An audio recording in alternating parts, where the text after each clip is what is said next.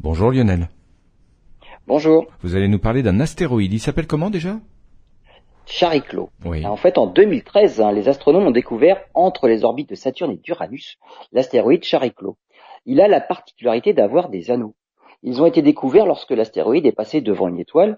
L'occultation a révélé qu'autour de l'astéroïde, à 250 km, de 250 km de diamètre, se trouvent deux anneaux en orbite à 400 km de l'astéroïde.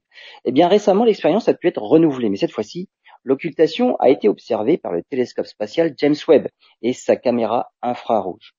Là encore, les deux anneaux ont clairement occulté l'étoile, alors même que l'astéroïde est passé juste à côté de l'étoile et ne l'a pas occulté. Les astronomes ont obtenu des précisions sur les anneaux. L'un d'eux mesure entre 2 et 4 km et l'autre entre 6 et 7 km. Et ils sont distants l'un de l'autre de 9 km. En fait, c'est une véritable prouesse pour un astéroïde qui se trouve à un peu plus de 2 milliards de kilomètres de la Terre. À partir de la forme de la courbe d'occultation, les astronomes peuvent déterminer l'épaisseur des anneaux, la taille et la couleur des particules qui les composent et peut-être même détecter d'autres anneaux encore plus faibles.